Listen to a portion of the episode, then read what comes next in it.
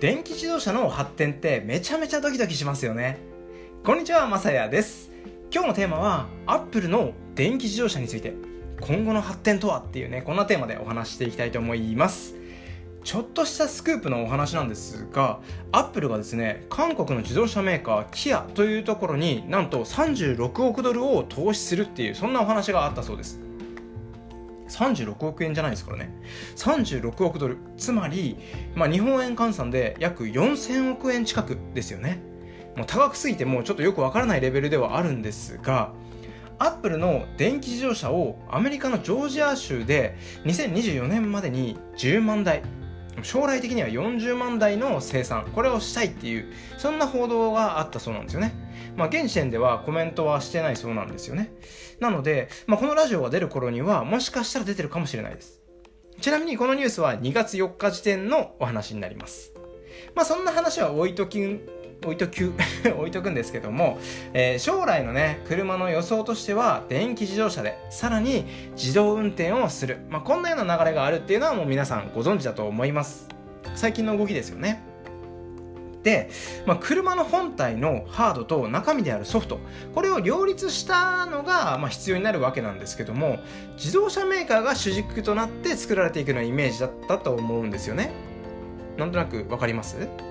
例えば、えー、トヨタだったらトヨタが車を作っていてでそのもちろん中身であるソフト例えば自動運転のシステムとかそういうものもトヨタが考えて作ったものをもちろん入れていくので、まあ、自社サービスみたいな流れになってると思うんですよ。しかしながらですね今回の報道が事実であるのであればなんとなく分かりますよね。アップルのリンゴマークをつけたあのロゴですよね。はい。あのリンゴにちょっとかけたようなあのロゴをつけてあの走っている車。これがね路上その辺走っていることになってくる可能性もあるっていう話なんですよ。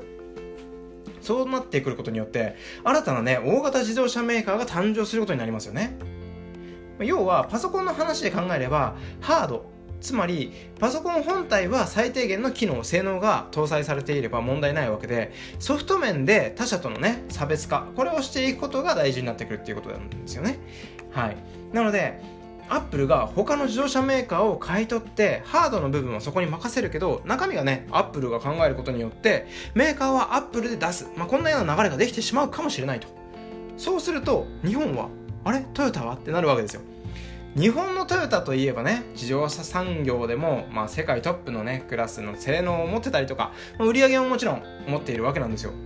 ただですね自動車分野で今後世界を引っ張っていてほしいと思うんですけどもこの GAFA のね力これが自動車、自動車って言えなくなってきた。自動車産業でも刺さってきている中、新時代のね、この車両の発展のこのワクワクももちろんあるんですけども、日本人としてはね、なんとかこう頑張ってほしいなとは思うんですけども、やっぱりね、このハードとソフトを分けていくっていう考え方になってくると、トヨタはかなり厳しい状況が生まれてくるんじゃないかなというような流れが来ているわけなんですよね。はい。なんとなく分かりますかね？この伝わりますか？僕のこのちょっと熱い気持ちがこうググッときてるわけなんですけども。はい。まあちょっとねこういう流れをね断ち切ってまあトヨタもねこうグッと頑張ってほしいところ。やっぱりねあの思考としてはこう分けてでもあの